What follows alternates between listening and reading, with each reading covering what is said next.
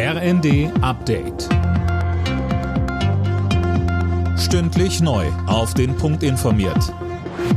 Ich bin Jana Klonikowski. Die Lufthansa hat die erneute Streikankündigung von Verdi als unverhältnismäßig kritisiert. Die Gewerkschaft ruft die Bodenbeschäftigten der Airline an mehreren Flughäfen zum Warnstreik auf, und zwar gut einen Tag lang ab Dienstag früh. Betroffen sind die Airports in Frankfurt, Hamburg, München, Berlin, Düsseldorf, Köln-Bonn und Stuttgart. Hintergrund sind die laufenden Tarifverhandlungen für die gut 25.000 Beschäftigten. Das jüngste Angebot der Lufthansa hatte Verdi als krass unsozial kritisiert.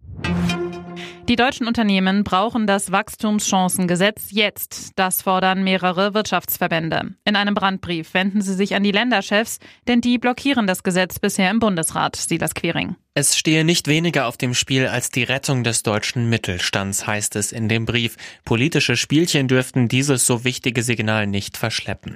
Die Länder befürchten, dass sie und ihre Kommunen durch die geplanten Steuererleichterungen am Ende selbst zu wenig Geld in die Kassen bekommen.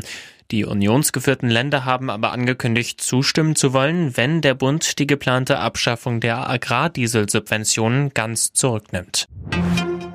In München ist die Sicherheitskonferenz zu Ende gegangen. Thema zum Abschluss war nochmal die Lage im Gazastreifen, Fabian Hoffmann. Katar als Vermittler hatte mit israelischen und palästinensischen Vertretern gesprochen. Der katarische Ministerpräsident sagt, dass es bald eine neue Abmachung zwecks Feuerpause geben könnte. Die Verhandlungen sind aber weiter schwierig. Weiteres Hauptthema war der Ukraine-Krieg. MSC-Chef Heusgen betonte abschließend noch einmal die Entschlossenheit des Westens, sich gegen Angriffe Russlands zu verteidigen.